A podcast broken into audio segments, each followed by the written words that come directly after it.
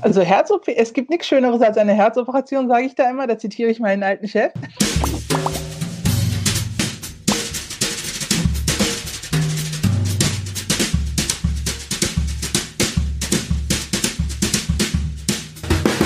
Hallo ihr Lieben, mein Name ist Angela De Giacomo. Ich bin die Initiatorin des Wundernova Sommerfests, ähm, das letztes Jahr, äh, letztes Jahr erstmal stattgefunden hat. Ähm, der Anlass des Sommerfestes war, dass ich Frauen zeigen wollte, die total Spaß und Freude haben an dem, was sie tun und wie sie wirken und an ihrer Arbeit und auch an ihrer Karriere. Und da unklar ist im Augenblick wegen dieser Corona-Krise, ob das Sommerfest im Juni 2020 hier in Berlin wie geplant stattfinden kann, habe ich gedacht, ähm, ich stelle einfach einige der tollen Frauen, die letztes Jahr da waren und auch dieses Jahr wieder dabei sein werden, vor. Ich freue mich deshalb ganz besonders, dass bei meinem zweiten Talk ähm, Dr. Dille Görsey dabei ist und ähm, mich hier in diesem Talk begleitet. Sie ist Herzchirurgin, Kunstherzspezialistin. Sie ist letztes Jahr zur Medizinerin des Jahres gewählt worden. Neuerdings ähm, ist sie auch Buchautorin, dazu wird sie uns gleich mehr verraten und sie schreibt gerade einen Businessplan für ihre erste eigene Klinik. Ich bin total gespannt. Ähm, äh, erzähl uns doch kurz, wo äh, treffen wir dich gerade an? Ich bin zu Hause aktuell und ähm, bin jetzt mit meinen äh, Vorbereitungen, äh, Businessplan und mit dem Buch soweit durch und plane jetzt aktiv zu werden. Mal schauen. Okay. Ähm, erzähl uns doch mal, der Wunsch, ähm, Medizinerin zu werden und äh, Chirurgin zu werden, gab es den schon recht früh oder hat der sich so mit der Zeit entwickelt? Ähm, wie war das bei dir? Also klar, als Kind wusste ich schon, ich werde, will Medizinerin oder Ärztin werden. Das Fra die, die Frage kommt ja sehr oft bei mir. Äh, und äh, die ist es ja auch okay, um auch den äh, Mädels und den Jungs ein bisschen da draußen, die auch diesen selben Weg gehen, der Gastarbeiterkinder und so ähnlich, äh, auch gerade jetzt der, äh, der, der, der Flüchtlinge, die jetzt reinkommen, ähm, zu sagen, okay, wir hatten einen Traum oder ich hatte auch einen Traum, äh, weil unsere Eltern uns auch so ein bisschen immer jeden Tag äh, vorgesagt haben, werdet, wir sind hier, weil wir arbeiten und ihr sollt etwas Besseres werden als wir. Das habe ich natürlich als Kind sehr aufgesaugt und auch wahrgenommen und habe gesagt, okay, und wenn ich dann was Besseres werden soll, dann direkt Ärztin. Ne? Meine Mutter wollte, dass ich Apothekerin werde. Ich dachte, nee, nee, ich werde Ärztin. Und die Tatsache, dass meine Mutter auch oft im Krankenhaus lag als kleines Kind, als ich noch Kind war, äh, hat mich da schon geprägt, muss ich sagen. Ich bin viel mit Ärzten in Kontakt gekommen, habe sie bewundert, äh, war viel auf den Krankenhäusern und äh, so kam das dann, dass das relativ schnell klar war, dass ich Ärztin werden wollte.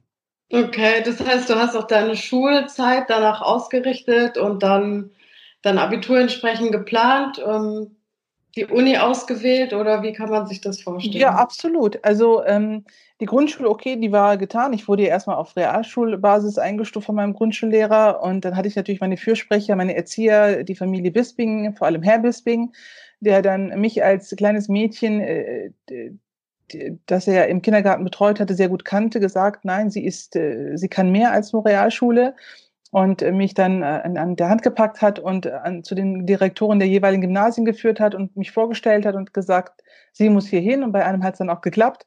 Bin ich auch dankbar.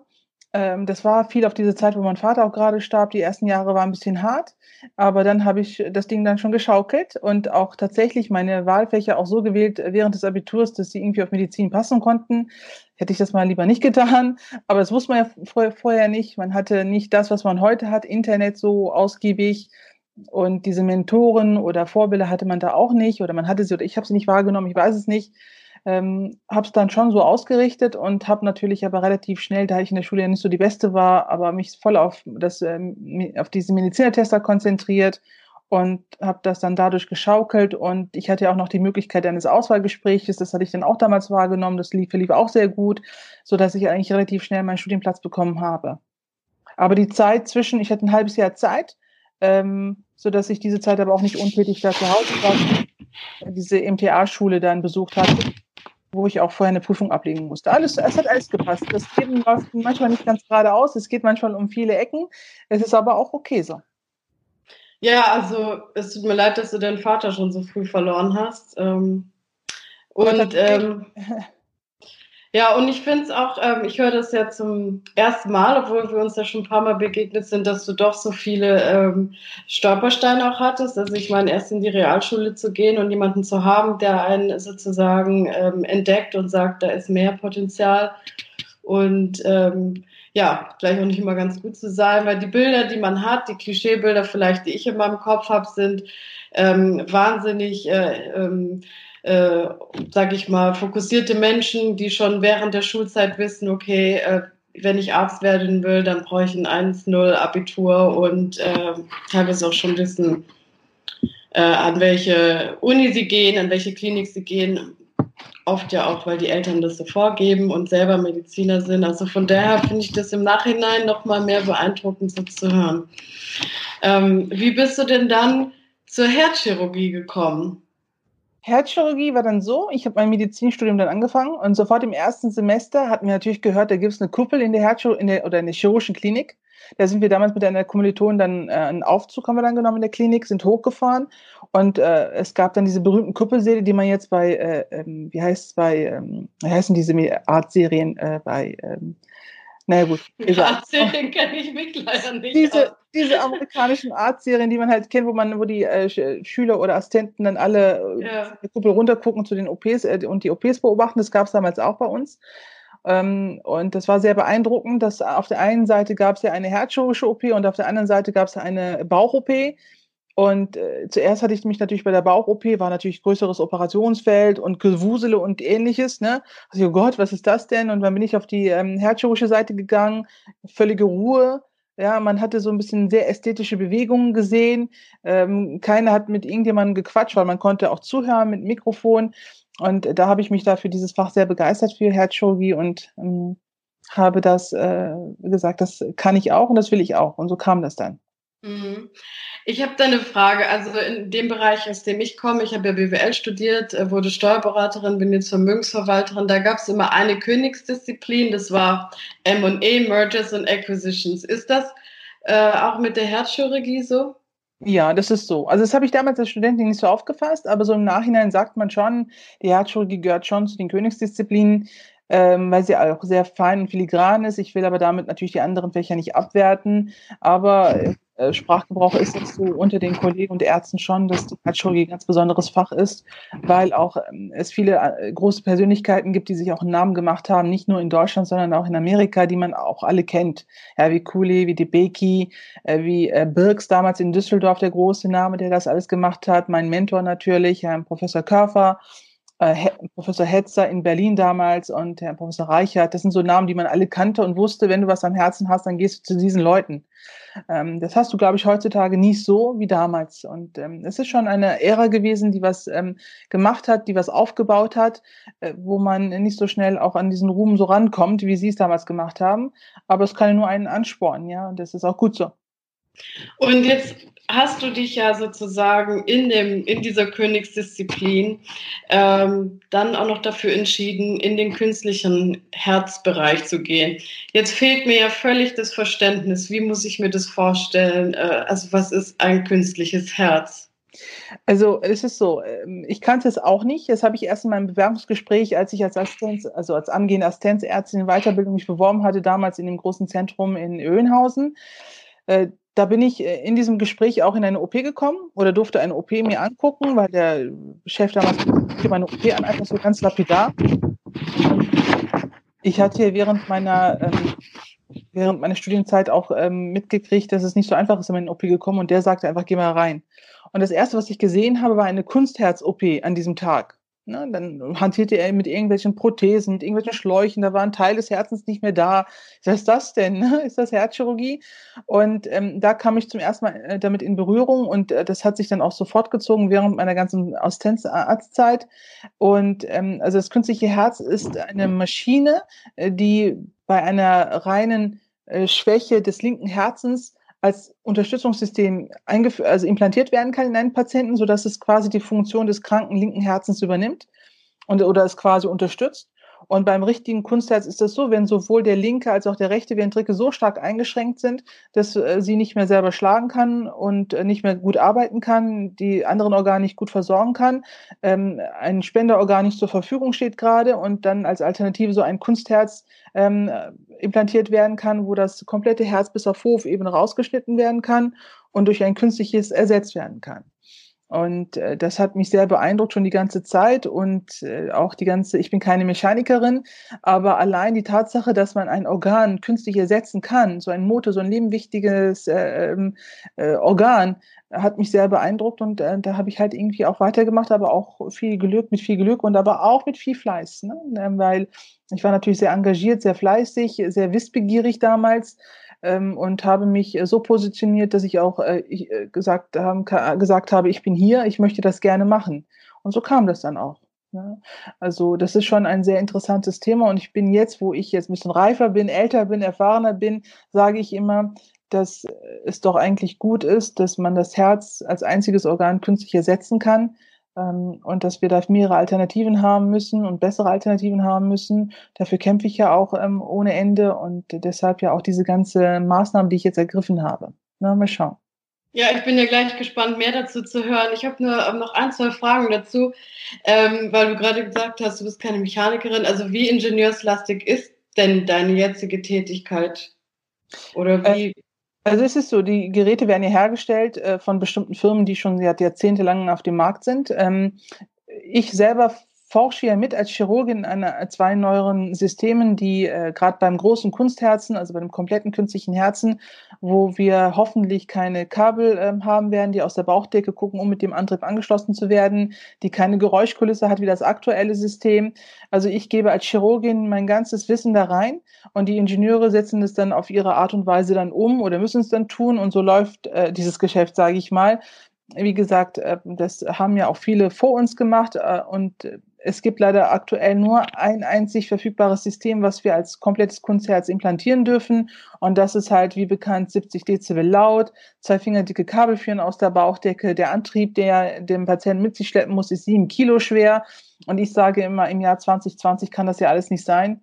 Ähm, all diejenigen, äh, die damit damals angefangen haben, also die vorherigen Koryphäen, äh, die das in den 60ern eingeführt haben und entwickelt haben, ähm, haben es vielleicht aufgrund der technischen Situation damals nicht geschafft. Oder es wurde nicht finanziert, hatte nicht das Gehör, was es jetzt vielleicht, was ich versuche, mir zu, zu holen, ja. Äh, es kann nicht sein, dass wir nur ein verfügbares System haben und die Patienten damit klarkommen und auf, im Zeitalter der, der, des ähm, Organmangels müssen Alternativen her. Und wenn wir im Herz da schon ein bisschen äh, was vorgearbeitet haben, dann müssen wir das einfach weiterführen. Und das ist halt so enorm wichtig, ja. Mhm.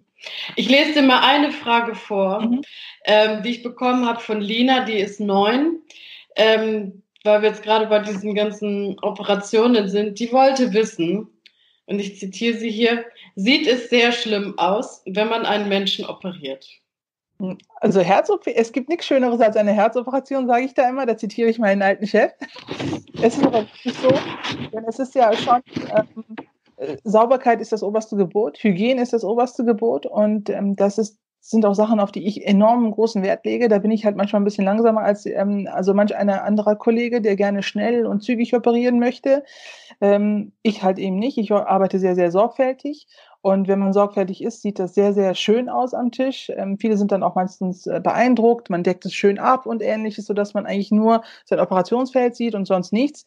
Und jeder, der mal zugucken darf von oben oder direkt am Tisch bei uns, Assistenten, die das zum ersten Mal sehen, sind schon auch von der Ästhetik beeindruckt eigentlich, äh, die wir da ähm, jeden Tag äh, vor Augen haben. Es ist schon eine schöne Sache. Also hat man jetzt nicht das Gefühl, man, ähm, man ist da an einem Menschen so nah dran, sondern so fokussiert auf, sag ich mal, das Fleischliche oder ich weiß nicht. Wie kann man sich das vorstellen? Also es ist ja Gott sei Dank so, dass wir beim Patienten, nachdem wir ihn abgedeckt äh, oder abgewaschen und abgedeckt haben, nur noch unser Operationsfeld sehen. Und das mhm. nimmt so dieses ganze Persönliche vielleicht auch ein bisschen weg. Also wir haben keinen Kontakt zu seinem Gesicht, so gar nichts, sondern nur das Herz. Mhm. Und allein das ist ja schon so schön zu, zu, sehen, zu schlagen, zu sehen. Manchmal ist es natürlich auch krank und man muss es ersetzen. Und um so ein schöneres Gefühl ist es, wenn du so ein krankes Herz hast, wo keiner mehr irgendeine Hoffnung reingesteckt hat und du nimmst es raus und tust ein künstliches da rein und der Patient lebt trotzdem weiter. Ja, das ist also schon sehr äh, emotional, ehrfürchtig auch gleichzeitig. Und es macht enorm viel Spaß zu sehen, äh, auch wenn der Patient natürlich da so seine Einschränkungen dann nach der Operation hat, ohne Frage. Aber da spielt wieder die Aufklärung eine ganz, ganz große Rolle vorher. Aber auch das postoperative Management. Äh, mit der OP haben wir es nicht getan. Das danach ist eigentlich das größte Problem oder die größte Aufgabe für uns als Ärzte auch, äh, dass wir den Patienten klar machen, dass wir da jetzt was durchgeführt haben, was schon ein ganz, ganz großer Lebensabschnitt da für den Patienten darstellt. Ja, dann erzähl mir mal von deinen Klinikplänen. Ist mir auch noch nicht ähm, so en Detail bekannt und bewusst. Ähm, wie viele Menschen brauchen Herzoperationen und wie sieht dein Plan aus, deine Vorstellung von deiner eigenen Klinik? Was wird da dazugehören? Ähm, also, was fehlt da noch, um dahin zu kommen? Wie mhm. macht man eine eigene Klinik auf? Also der eigentliche Anlass ist ja auch der, dass ich ähm, jetzt in mehreren Kliniken tätig war in den letzten Jahren und ähm, ich über dieses Thema Kunstherz oder Kunstherztherapie ziemlich gut genau und Bescheid weiß. Klar, das können einige andere auch. Ähm, aber ich habe meine eigenen Vorstellungen. Ich habe es von denjenigen gelernt, die es etabliert haben. Ich habe viele Jahre da eingesteckt und ich behaupte mal ganz frech, ich kann das ziemlich gut. Und ich möchte das auch gerne in der Form äh, weiterführen, wie ich es gerne für, für mich als richtig ersehe. Und in der letzten Phase war das auch so, dass mir viele halt vorgesagt haben, so musst du es tun, obwohl ich eigentlich der Meinung war, das ist aber nicht richtig gerade so. Aber das ist halt diese Hierarchie. Ne? Da ist ein Chef, der meint, ähm, das ist so richtiger, als wie du es meinst. Und ist man ein bisschen so eingeengt, ohne Frage. Natürlich hält man sich auch an die Regeln und an die Gesetze des Klinikalltages. Aber ähm, es wurde immer mehr dieser Drang in mir groß, dass ich gerne so arbeiten möchte, wie ich es gerne hätte. Und ähm, das ist natürlich auch nicht so einfach getan. Ähm, ich habe viel ähm, mir angeschaut, viel gelernt, ich habe viele Gespräche geführt, äh, viele Vorschläge auch ähm, mir angehört und auch abgeguckt, wie machen es andere Abteilungen und gesehen, dass man eigentlich diesen Patienten, die wirklich schwer krank sind, auch psychologisch sehr ähm, angeschlagen sind, vorher und danach auch, eine ganz spezielle Betreuung auch brauchen. Und das habe ich in den Klinikalltagen, in den anderen Kliniken auch gesehen. Diese Patienten, klar, es gibt viele Abteilungen, äh, die, äh, die sich als Kunstherzabteilung titulieren, aber die Patienten kommen meines Erachtens immer ein bisschen zu kurz dafür so dass ich in so einem speziell eigens für sie gegründeten äh, Klinik ähm, ihnen mehr Zeit widmen kann, ihnen die beste Expertise geben kann, also ihnen also Spitzenmedizin geben kann und auch das ganze spezialisierte Team drumherum, weil es ja auch eine Teamsache ist, nicht nur eine Chirurgin-Sache, sondern auch eine Teamsache mit äh, Pflege und ähm, Betreuung danach zu Hause und ähnliches. Und äh, es gibt ja zwei Millionen äh, Patienten, die an einer chronischen Herzinsuffizienz leiden, allein in Deutschland und 10 Millionen Patienten, die an einer chronischen Herzinsuffizienz leiden in Europa. Und das ist schon eine Zahl und die wird immer mehr. Es gibt knapp für 400.000 ähm, neue, jährlich neue Einweisungen in die Kliniken dieser Erkrankung. Es ist schon eine Zahl ich will jetzt auch Herzchirurgen nicht allen jetzt so ein Ding implantieren, sondern auch vielleicht aber schon vorbeugend eingreifen können und sagen, schnell einnehmen dieses Menschen und so therapieren, dass sie vielleicht gar keine Maschine oder gar kein Herzunterstützungssystem oder ähnliches brauchen. Das ist natürlich auch mein Ziel und ich bin davon überzeugt, dass diesen Patienten und auch all den Kollegen, die diese Patienten weiterleiten müssen, eine Anlaufstelle geben, wo sie wissen, hier sind nur Spezialisten, die sich darauf konzentrieren mit dem ganzen Team da gehen die Patienten nicht unter. Da haben sie die beste Versorgung und das beste Know-how und Spitzenmedizin.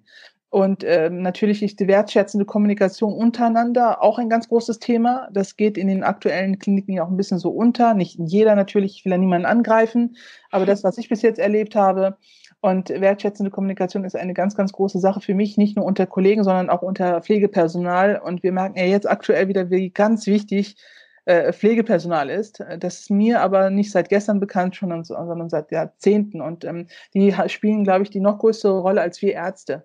Ne? Und wenn man sie mitnimmt in diese ganze Nummer, ja, in diese ganze Betreuung, äh, Entscheidung und ähnliches, dann läuft es einfach auch besser. Habe ich alles schon gesehen.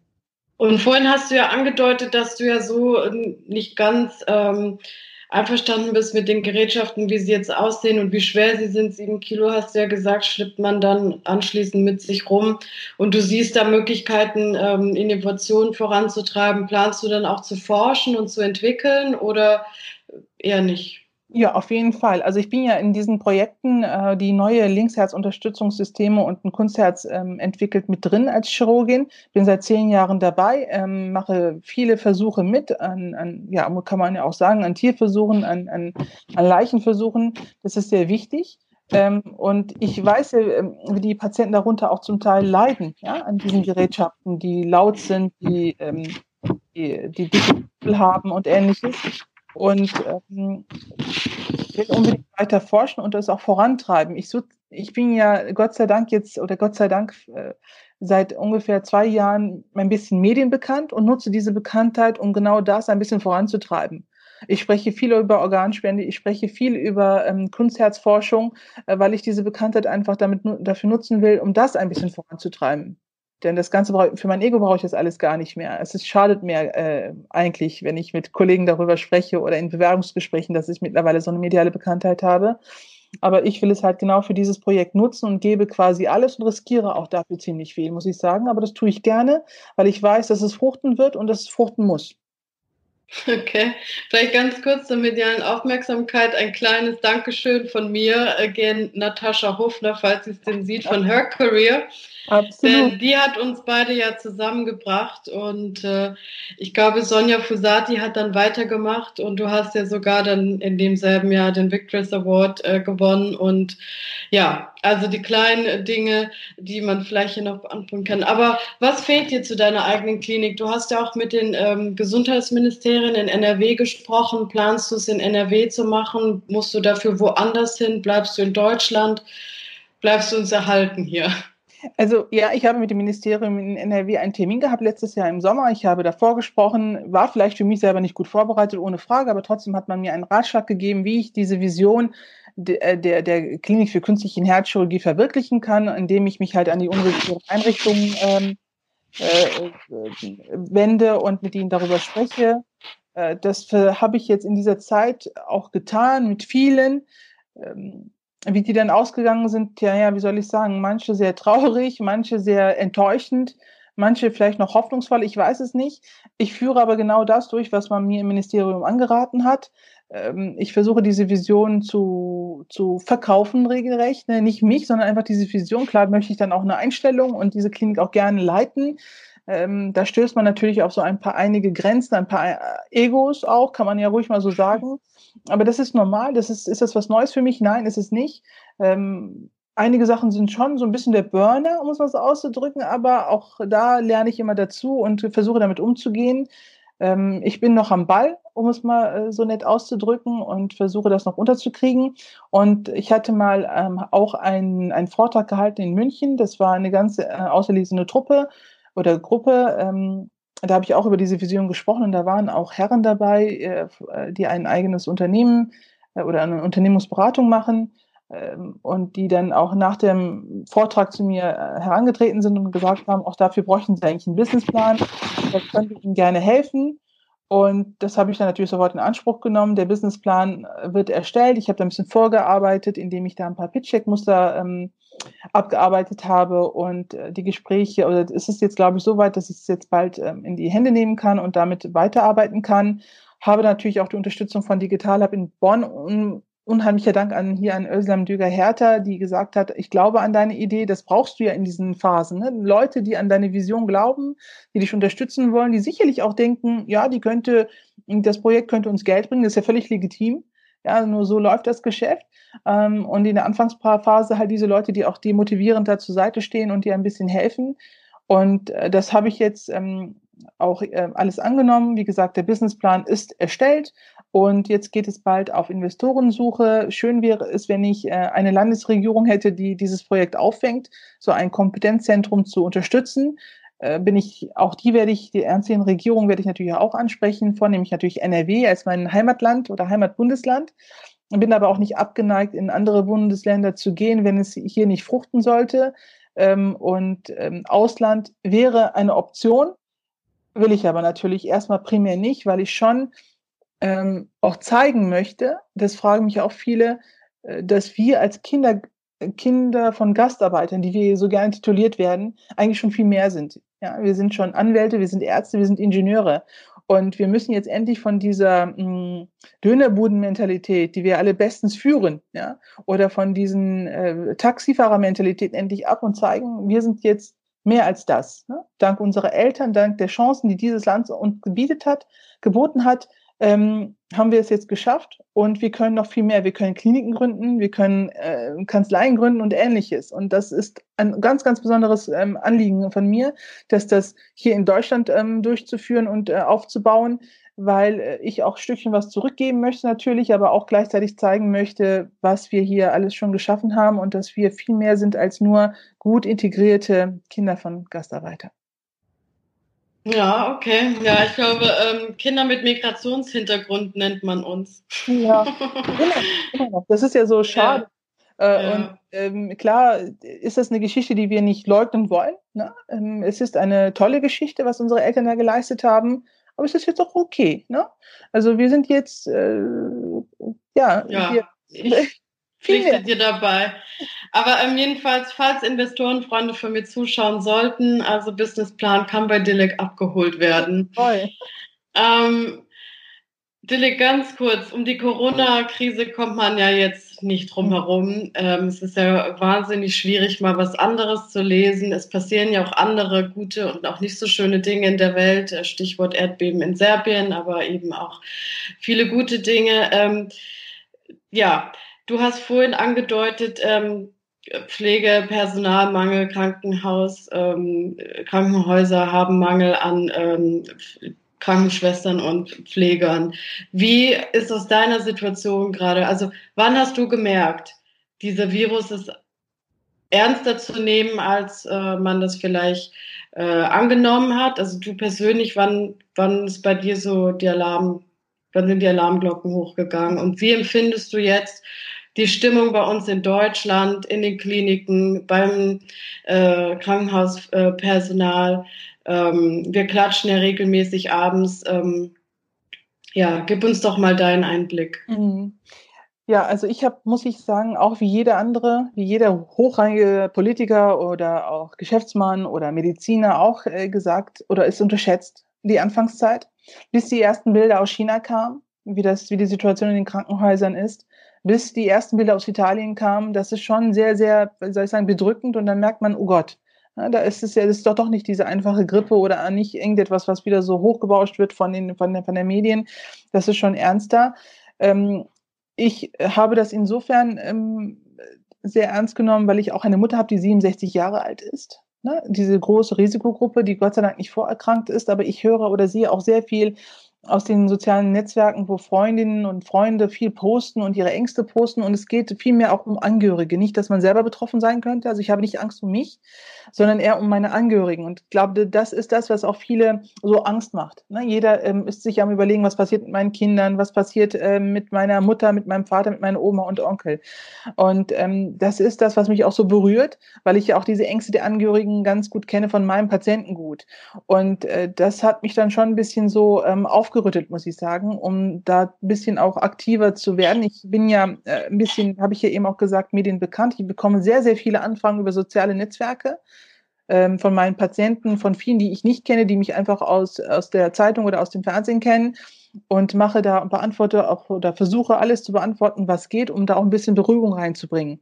Ich hatte mich irgendwie bis jetzt geweigert, irgendwie auch so ein, ähm, so einen Aufruf zu machen über meine Kanäle, aber ich glaube, das werde ich jetzt auch starten, weil es doch, glaube ich, schon wichtig ist, den Leuten ein bisschen die Angst zu nehmen, äh, aber auch sie ganz genau darauf aufmerksam zu machen, dass sie jetzt sich bitte auch an die Regeln zu halten haben, die jetzt von allen öffentlichen, ähm, äh, wie sagt man, ähm, Medien auch gegeben werden. Ich halte mich selber persönlich an das Robert Koch Institut, an die Webseiten. Ne? Es gibt ja mittlerweile so gute Stellen, wo man sich überall informieren kann. Ich halte mich an die Aussagen der Weltgesundheitsorganisation.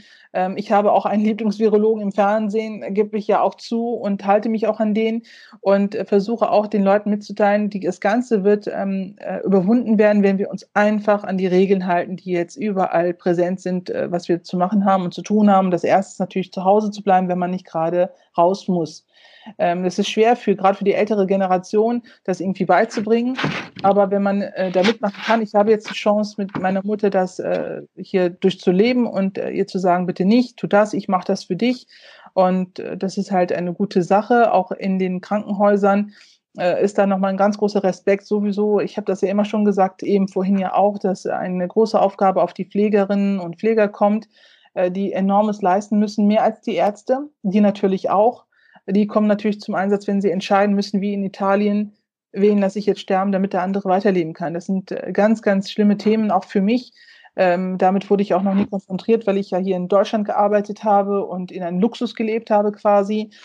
Ähm, aber es äh, bedrückt einen schon und es betrifft mich insofern, dass ich auch halt Angehörige habe und mir mehr Gedanken mache als sonst und nicht der mhm. Herr der Lage bin, äh, wie ich es am OP-Tisch bin, wenn es um Kunstherzen-OPs geht. Da ist man auch schon als Ärztin schon fast schon ausgeliefert, möchte ich mal sagen, weil es ja, äh, ähm, ne, auch ein Gynäkologe ist damit nie konfrontiert, äh, ein, ein HNO-Arzt nicht und ein Herzchirurg vielleicht ein bisschen mehr mit der Lungenerkrankung und äh, mit Ersatztherapien und ähnliches. Aber es ist schon etwas, wovor jeder Arzt auch, glaube ich, oder Ärztin auch ein bisschen Respekt jetzt hat. Und eine Frage, die ich bekommen habe von Elias, er ist 13, er hat gefragt, also was ist deine Einschätzung? Wann gibt es ein Gegenmittel gegen Corona? Kannst du da ja, wie gesagt, das Einschätzung abgeben. Will ich auch gar nicht, weil ich ja, das ist nicht gar nicht mein Spezialgebiet ist. Da gibt es so viele gute mhm. Fachleute wie Virologen, Epidemiologen und äh, ähm, die mit Infektionsschutz arbeiten. Und da verweise ich einfach auch gerne immer auf diese Webseiten. Wie gesagt, nochmal Robert Koch Institut oder die WHO-Webseiten und sich da einfach informieren. Ähm, ich bin kein Freund davon, irgendwelche Meinungen zu äußern und wovon ich eigentlich sehr, sehr wenig Ahnung habe. Ja, okay, nee, finde ich, finde ich gut. Ähm, aber was du auch schon angedeutet hast und wo ich denke, dass du Ahnung hast, auch aus eigener Erfahrung oder mitfühlen kannst, ist vieles, was ich so beobachtet habe, was gerade im medizinischen Bereich ähm, angeht, ähm, ist ja hochmoralisch und einige moralische Dilemma kommen hoch. Das erste, das ich sozusagen in diesem Zusammenhang gesehen habe, war ja ähm, die moralische Frage, die sich der chinesische Arzt gestellt hat, der ja bereit, äh, sich bereit erklärt hat, ähm, die Welt darüber aufzuklären, was da gerade in China und in Wuhan passiert und letzten Endes ähm, ja selber verstorben ist an, äh, an, an dem Virus. Äh, und dann sieht man natürlich diese Bilder aus Italien. Ähm, äh, wo sich eben äh, Szenarien abbilden, wo es um Triagieren geht, ähm, was ja bedeutet, dass man unter, ähm, glaube ich, in Großschadensfällen eben als Arzt entscheiden muss, ja, anhand von ja, ich weiß gar nicht, anderen wovon, vielleicht sagst du uns da was. Was passiert bei den Ärzten in Italien gerade, die entscheiden müssen, welcher Patient äh, wie versorgt wird? Also das ist ja eine Situation, die keiner von uns, glaube ich, als Arzt vorher kannte, diese Dimension. Vielleicht in den Kriegszeiten damals. Ne? Äh, das haben wir aber Gott sei Dank seit dem Zweiten Weltkrieg nicht erlebt oder sind nicht in Orten aktuell, wo vieles Schlimmes passiert und äh, wir nicht in diese Entscheidung mit einbezogen sind. Und jetzt auf einmal sind wir mittendrin. Und ich kann mir schon vorstellen, dass das schon sehr, sehr belastend ist für viele, viele meiner Kollegen, die jetzt gerade auch in Italien oder in Spanien oder wo auch immer, wo jetzt gerade diese Zahl so hochgeschnallt ist, ähm, schon mich da hineinversetzen, äh, weil wir waren bis jetzt tatsächlich in so einem Luxus, wo wir alles parat hatten und nicht entscheiden mussten, jetzt muss ich dem 90-Jährigen leider die Beatmung wegnehmen, um es dann einem 60-Jährigen zu geben.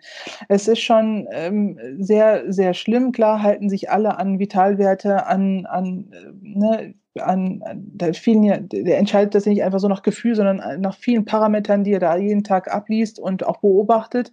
Und ähm, es ist einfach schwierig. Ich habe da kann da, wie gesagt, selber nichts dazu so groß sagen, weil ich noch nie in diese Entscheidung getroffen äh, oder so eine Ent Entscheidung treffen musste. Ich habe natürlich auch viel über Leben und Tod entschieden. Ähm, wenn man da am OP-Tisch steht und sagt, was mache ich jetzt, was implantiere ich dem Patienten nur links, nur rechts oder doch komplettes Kunstherz, das sind ähm, aber noch ähm, Sachen, die man ähm, noch vorplanen kann, so nach einer gewissen, also mit einem gewissen Ausmaß.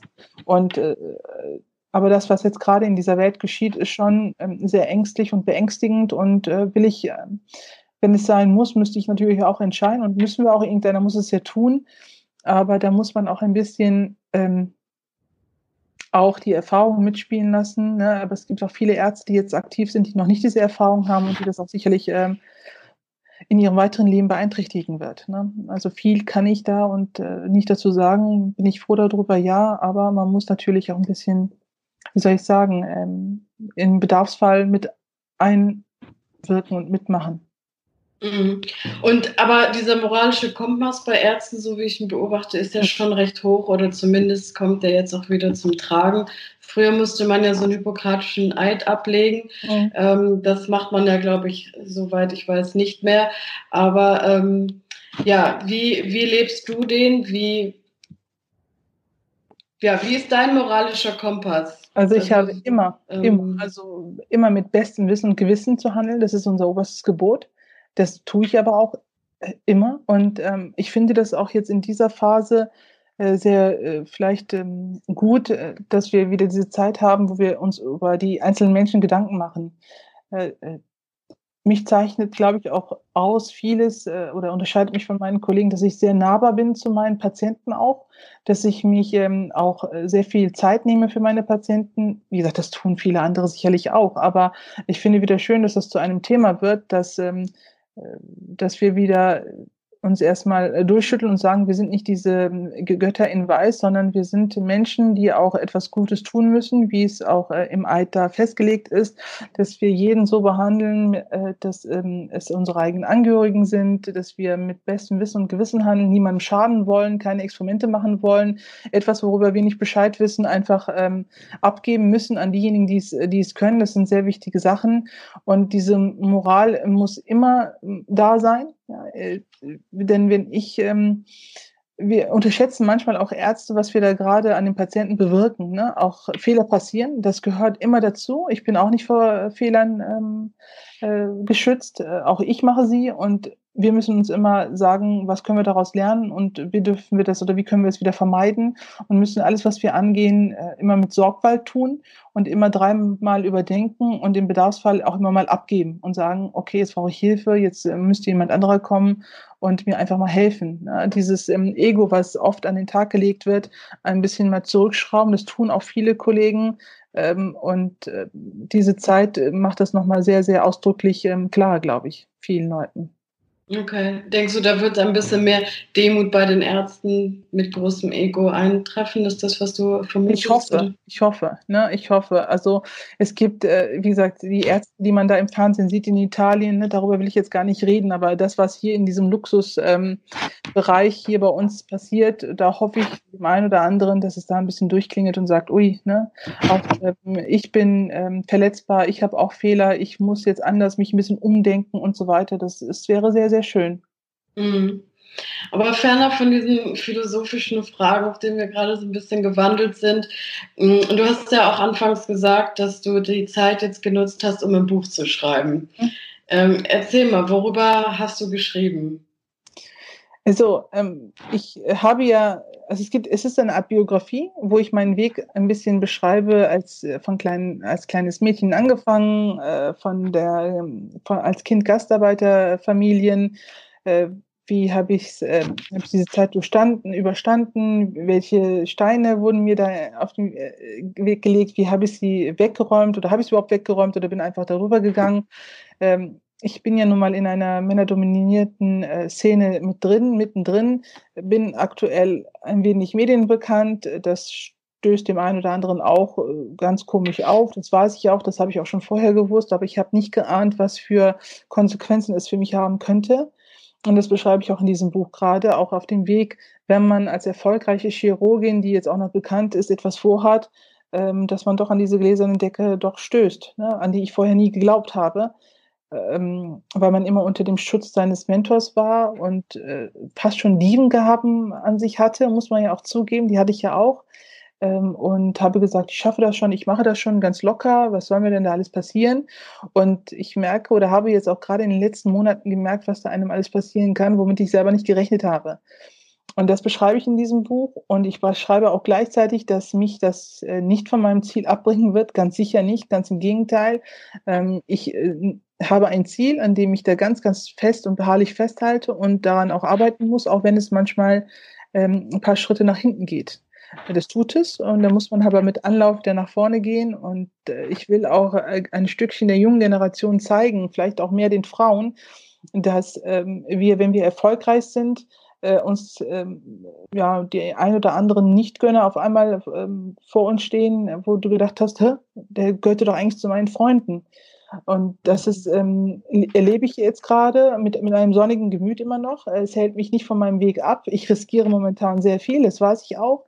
Aber wie gesagt, ich rede über ein Thema, das ich sehr gut beherrsche und ich werde das ähm, mir die Butter nicht vom Brot nehmen lassen, auf keinen Fall. Und das beschreibe ich so ein bisschen in diesem Buch und hoffe, dass es ein Ansporn ist für viele, die jetzt gerade oder die etwas aufbauen wollen oder was erreichen wollen, die aus äh, einer, die nicht vergessen haben, wo sie herkommen. Das tue ich ja auch nie, das ist sehr wichtig ähm, dass man seine nach hinten guckt und äh, die Vergangenheit sich anguckt und sagt, okay, Dilek, du willst auch was ein bisschen was tun für die Menschheit, für, für die Zukunft und äh, willst natürlich nicht damit dich dann auch sofort bereichern.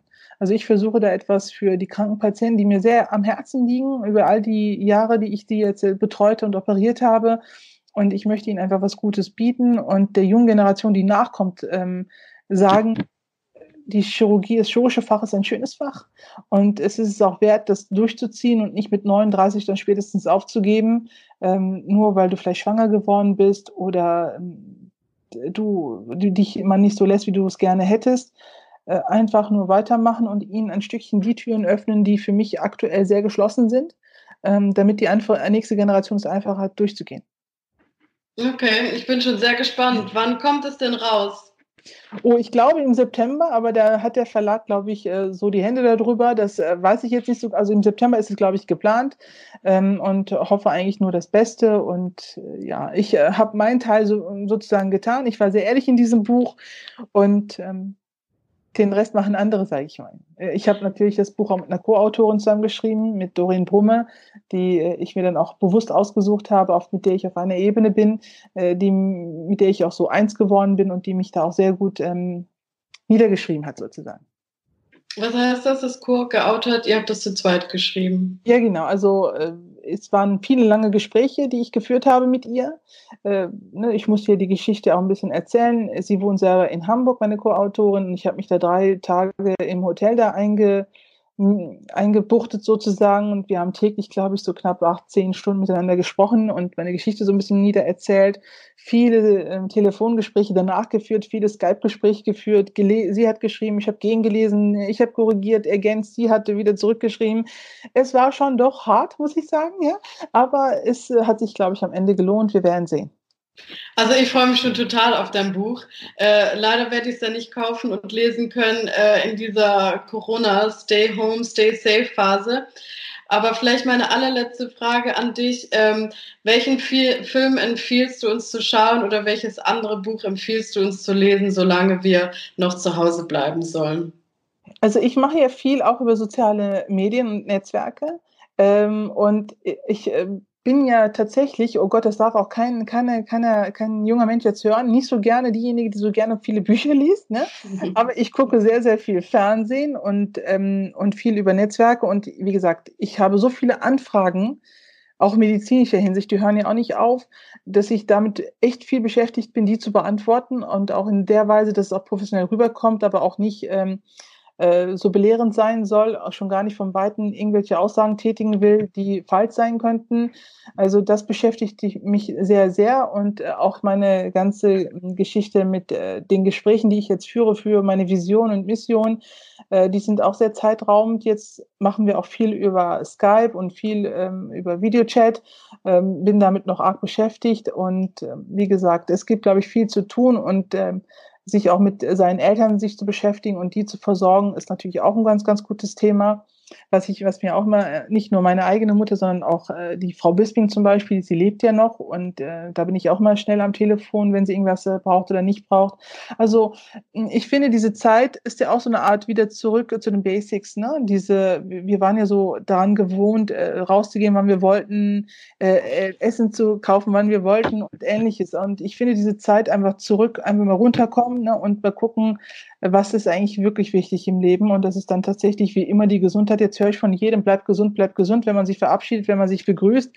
Das kenne ich eigentlich immer. Und schön, dass es jetzt auch mal jetzt ähm, andere mehr in den Sinn kommt. Ja gut, in diesem Sinne, ich danke dir vielmals für dieses tolle Gespräch und hör jetzt auf aufzunehmen. Ja, ich danke dir. Tschüss.